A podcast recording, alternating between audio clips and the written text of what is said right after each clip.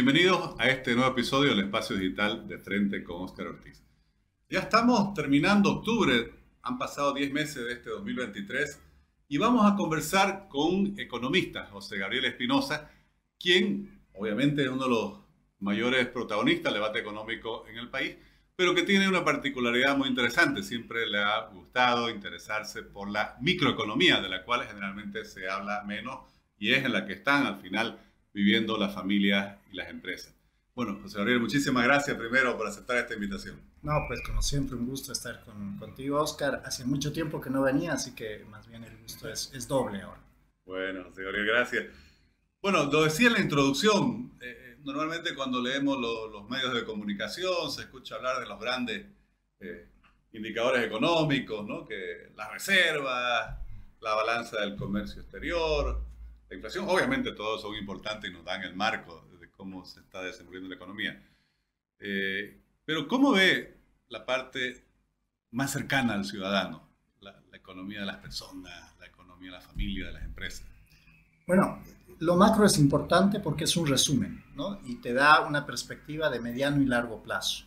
Pero en el corto plazo probablemente el PIB, la balanza comercial, las reservas mismas, no le resultan tan relevantes a las personas porque las decisiones de corto plazo, que son las que usualmente tomamos todos en el día a día, están guiadas por otros indicadores. Te pongo, le pongo un ejemplo.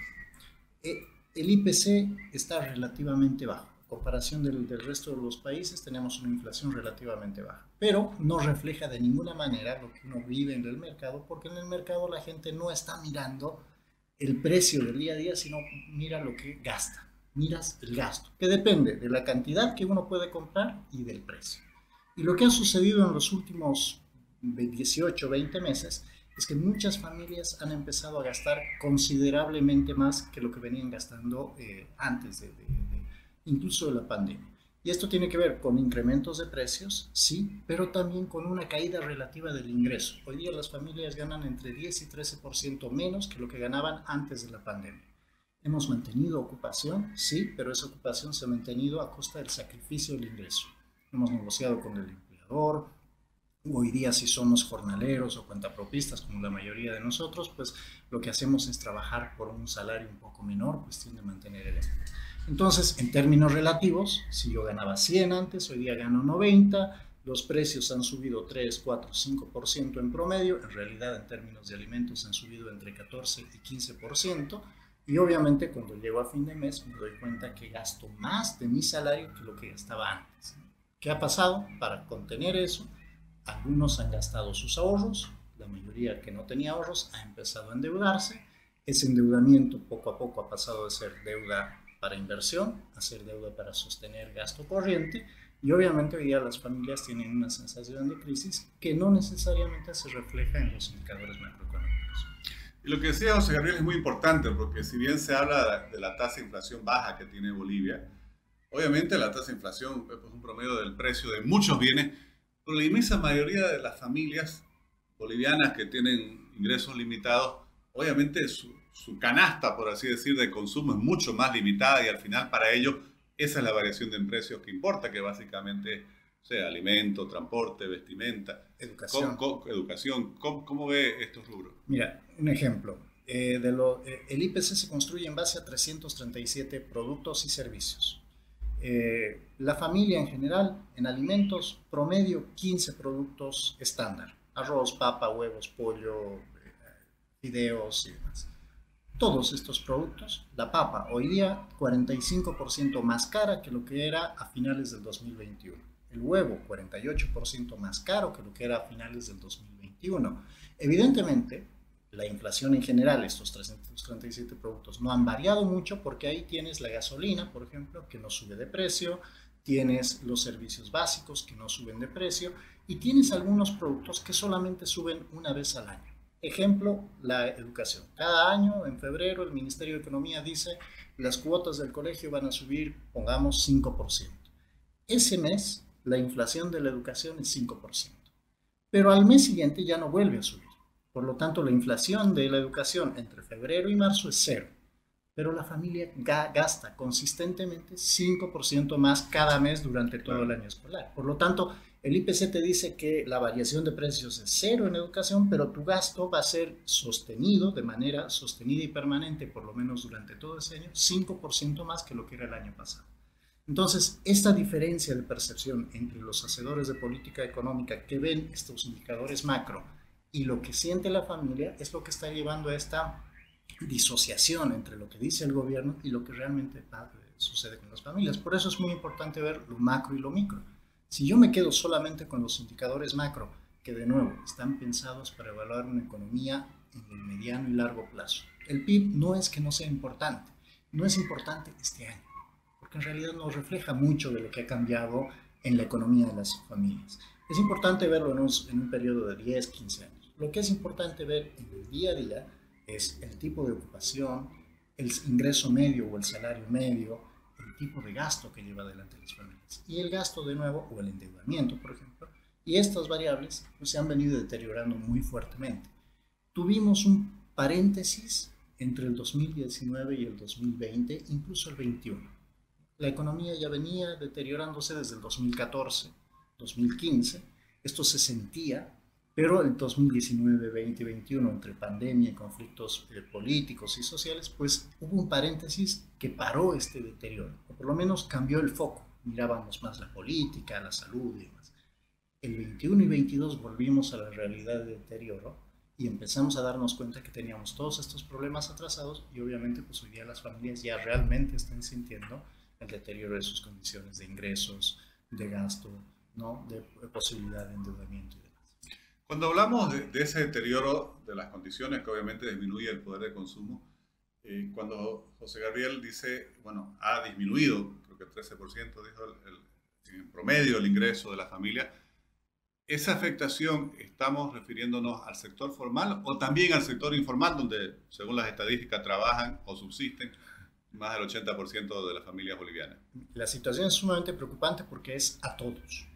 Esto no tiene que ver solamente con la informalidad, ¿no? Y, donde tenemos, por ejemplo, el 80% de la población, sino que tiene que ver, por ejemplo, con los salarios en el propio sector público, que incluye a las alcaldías y gobernaciones. Hay que recordar que alcaldías y gobernaciones vienen haciendo ajustes muy fuertes desde el 2017 más o menos. Entonces han venido despidiendo personal, han venido evitando hacer los incrementos salariales a su personal jerárquico, por ejemplo, y esto, aunque parece contraintuitivo, es muy malo para la población en general. De hecho, los que más han reducido sus ingresos son aquellos directivos o profesionales altamente calificados, tanto en el sector público como en el sector privado. El problema es que ellos son los que llevan adelante la mayor parte del consumo. Si estas personas dejan de consumir, el trabajador de servicios, por ejemplo, o aquel que presta, no sé, servicios de gastronomía o transporte, el que hace delivery y demás, pues cada vez siente menos demanda. Y por lo tanto tiene que bajar sus aspiraciones de ingreso para tratar de mantener su ocupación. Y la, en cascada, la economía empieza a deteriorarse más. Entonces, esta caída de nuevo entre 10 y 13% de ingresos no tiene que ver solamente con el sector informal. De hecho, es el que más o menos se ha mantenido en el mismo nivel antes del 2019 los que más deterioro han sentido han sido aquellos que tienen ingresos relativamente más altos. Ahora, eso ya se está transmitiendo al sector de menor calificación y de menores ingresos. Así que muy probablemente en los próximos meses veamos gente con menos ingresos que va a sentir este golpe y eso puede ser muy dramático para la, economía. ¿Cómo afecta esto al, otro componente de, de, la micro, que son las empresas? Porque si se deteriora el nivel de ingreso de la familia, fondo de los consumidores, bueno, ¿qué pasa con la situación de las empresas? Bueno, aquí hay que tomar en cuenta que las señales y las actitudes, tenemos una crisis cambiaria en curso también, que ha cambiado un poco el comportamiento de las personas y da señales eh, que podrían sentirse contraintuitivas. Un ejemplo, el sector importador de bienes de capital, que mucha gente sabe que probablemente van a ser más caros en el futuro o que tiene la expectativa de que van a ser más caros en el futuro, este año ha tenido un año extraordinariamente bueno a pesar de que los precios han subido, porque hoy día la comisión bancaria, los costos y más, ha hecho que estos productos suban. Pero la gente ante la perspectiva negativa que se tiene en el futuro, y este es un dato importante, las perspectivas sobre el futuro también se han vuelto pesimistas, y esto es algo que debería llamar mucho la atención. Em, pues lo que ha hecho es tratar de ahorrar, conseguir dólares. Como no conseguías dólares, fuiste a lo segundo mejor. Tratar de comprar un auto, un terreno, el aire acondicionado, o renovar los electrodomésticos de casa. Así que todo eso ha generado una sobredemanda, que no significa que la economía esté bien, sino que se está protegiendo. ¿no? Aquellos que tienen la capacidad de hacer eso.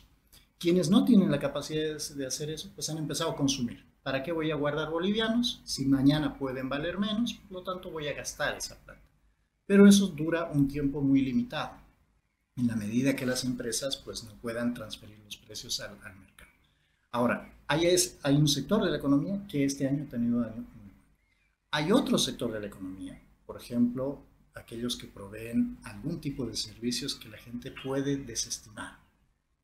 Publicidad, diseño y algunas cosas que uno empieza a ver que no es necesario para mi día a día, pues empiezo a dejar de consumirlos. Ellos están sintiendo el golpe ya desde el año pasado.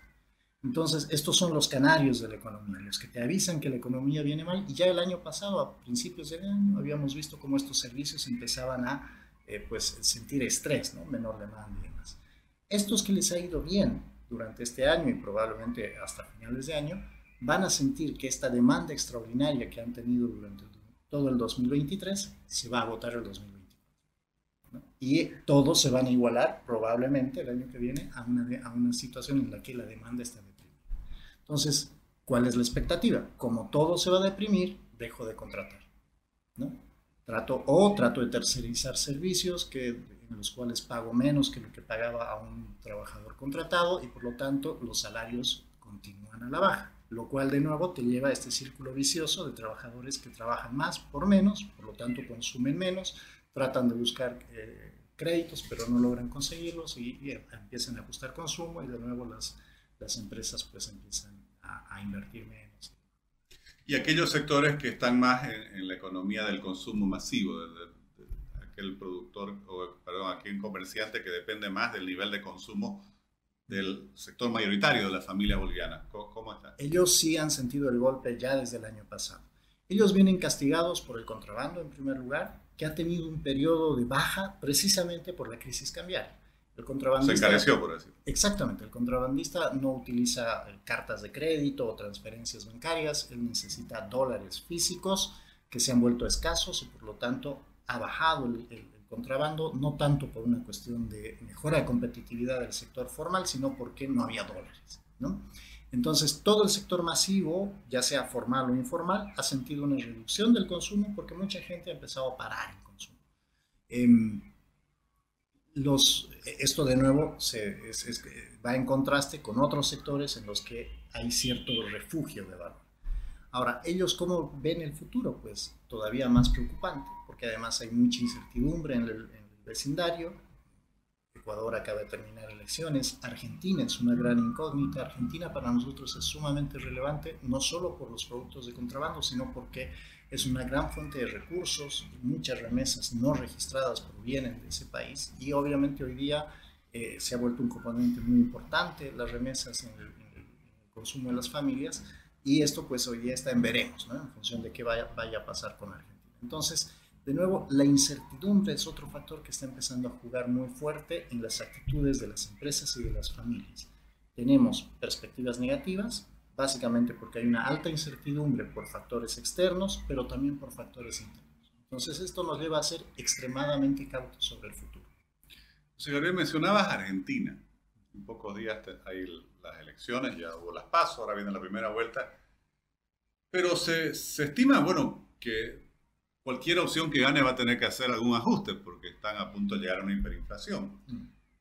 Algunos muy radical el ajuste, como por ejemplo Milei, que dice vamos a dolarizar, aunque después matiza, ya no, no, se sabe si es inmediato o, o en un tiempo. Pero, ¿qué implicancia tendría un ajuste en la Argentina sobre todo un ajuste que tendiera a eliminar esa gran diferencia de casi prácticamente 100% entre el tipo de cambio oficial y el tipo de cambio paralelo? No sabemos. Para ser honestos, primero hay que ver en qué va a acabar la crisis argentina antes de que puedan aplicarse las medidas de ajuste que se tienen que aplicar. Eh, el último ejemplo que tuvimos de un gran ajuste fue eh, el, el, 1 a 1, la época de la convertibilidad, pero antes de la época de la convertibilidad vino un proceso de licuación muy grande que se llamó el, el Rodrigazo en Argentina. ¿No? O sea, básicamente se licuaron pasivos, mucha gente perdió mucho dinero y recién cuando ese, ese programa fracasa, eh, Menem llega a la convertibilidad como una medida prácticamente de shock, pero que no estaba anunciada, no estaba pensada. Entonces, hoy día Argentina está en un momento en el que, si bien las fuerzas políticas tienen planes anunciados, no sabemos cuán viables van a ser en el momento que ellos asumen. Hay que recordar que recién estarán asumiendo el gobierno el 10 de, diciembre, es decir, falta todavía prácticamente dos meses para que alguien pueda hacerse cargo de esto. El otro elemento que hay que pensar es que más allá de que se pare la inflación y se llegue, por ejemplo, en un extremo a la dolarización, hay que ver a qué precios relativos se va a dolarizar. Escuchaba el otro día un colega que decía, bueno, cuando se dolarice, los dólares van a venir hacia, Bolivia, nos va, a ir, mejor porque llegan remesas en dólares, pero también al mismo tiempo van a ser mucho más caros que nosotros y por lo tanto les vamos a poder exportar cosas como pasaban, pasaban en los 90. Depende mucho de los precios relativos. Si el litro de leche hoy día en Argentina se dolariza y se dolariza a un tipo de cambio de 1.000, 1.200, 1.300 pesos, va a seguir siendo más barato en dólares que el litro de leche boliviano. Por lo tanto, el flujo de, de, productos argentinos va a seguir llegando a Bolivia, ya sea de manera formal o informal. Hay que ver cómo se va a estabilizar la Argentina. Por ahora es una gran incógnita. No importa si se dolariza o no se dolariza, cuando termine todo este proceso de deterioro y empiecen a aplicarse las medidas de corrección y den resultados, que la gente lo crea y demás, pues puede pasar muchísimo tiempo todavía y mucha agua Puede darse también otro efecto, que librándose el tipo de cambio, los precios en Argentina en dólares suban. Exactamente. Y por lo tanto esos productos baratos que han venido subsidiando la canasta familiar boliviana, por lo menos desaparece. informal, no desaparece, pero se encarece, ¿no? Correcto, que de hecho es lo que ha pasado un poco durante el primer semestre de este año. En el primer semestre de este año, la inflación le estaba ganando a la devaluación en Argentina. Por lo tanto, cada vino, cada leche o cualquier producto argentino que llegaba a Bolivia seguía siendo un poco más barato que el producto boliviano, sí, pero era menos barato que en el pasado, porque esta, la traía un poquito más de inflación. Eh, el año pasado o hace varios años, pues la, la devaluación le ganaba siempre a la inflación. Por lo tanto, si bien en pesos argentinos era mucho más caro el producto por la devaluación, a nosotros nos resultaba más barato. Entonces, esa ecuación entre inflación y devaluación todavía no la conocemos. Entonces, puede pasar que se encarezca el producto argentino o se abarate el producto argentino. Si se encarece, tenemos un problema, porque hoy día el gran problema de la, de la economía boliviana en lo micro no tiene tanto que ver con el contrabando, las restricciones, esas son consecuencias del problema. El gran problema es que nosotros producimos menos de lo que consumimos. Por eso necesitamos importar. Y obviamente cuando esas importaciones se empiecen a encarecer, vamos a asumir inflación que va a ir directo contra el bolsillo de las familias.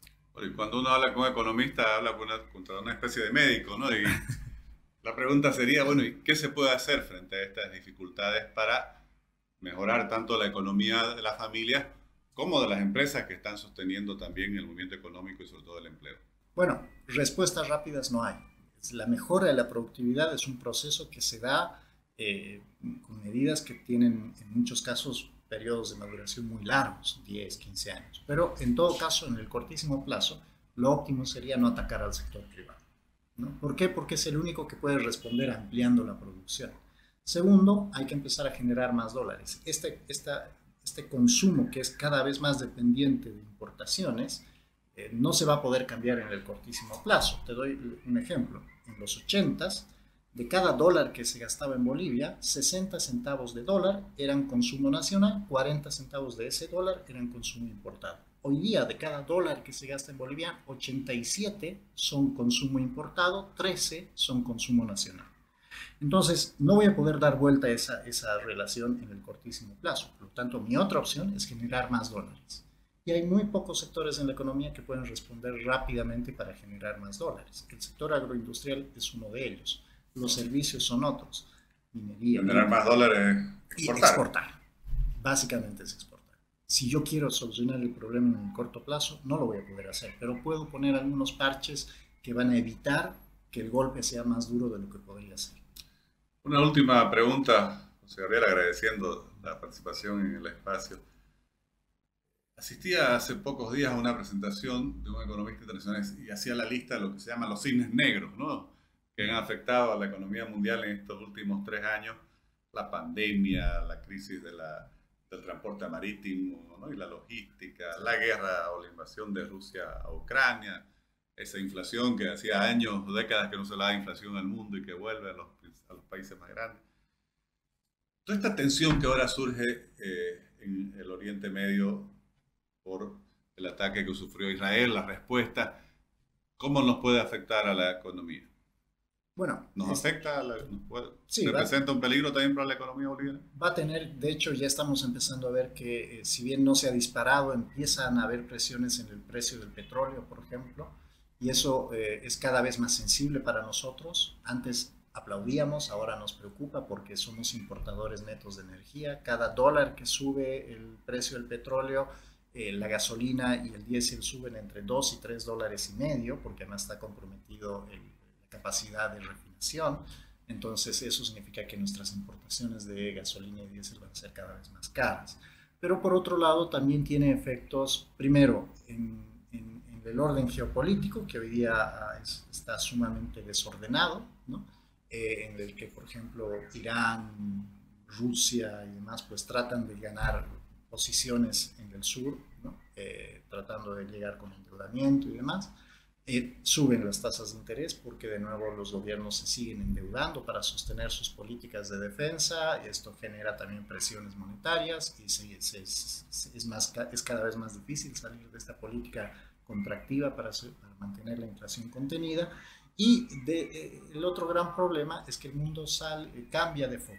No mira a Sudamérica, antes ya hace como una década había dejado de mirar a Sudamérica, empezó a mirar a, África y hoy día está mirando a Oriente Medio y por lo tanto pues muchos flujos de recursos ya no llegan a la región. Y el otro gran problema es que otros cisnes negros dejan de ser atendidos o dejan de tener la, la atención necesaria. Te pongo un ejemplo, el agua el agua ya el, durante los últimos tres eh, ciclos de, evaluación de riesgos en la región era un problema creciente. Si uno miraba mapas de riesgos, hace 5 o 6 años estaba en el puesto 10, hace 4 años estaba en el puesto 8, hace 3 años estaba en el 6 y hoy día es uno de los tres problemas importantes. Llevamos en Bolivia una, una sequía bastante profunda, bastante fuerte, que ha sido tapada por problemas políticos. Hemos estado más pendientes de congresos y cabildos que de la sequía que tenemos en toda la región. Cinco departamentos de los nueve tienen sequías muy fuertes. Entonces esto puede generar problemas muy serios en una economía en la que tienes un gobierno con serias deficiencias administrativas, pero también con restricciones muy fuertes para endeudarse. ¿no? Y obviamente en un mundo en el que hay menos recursos también para prestar.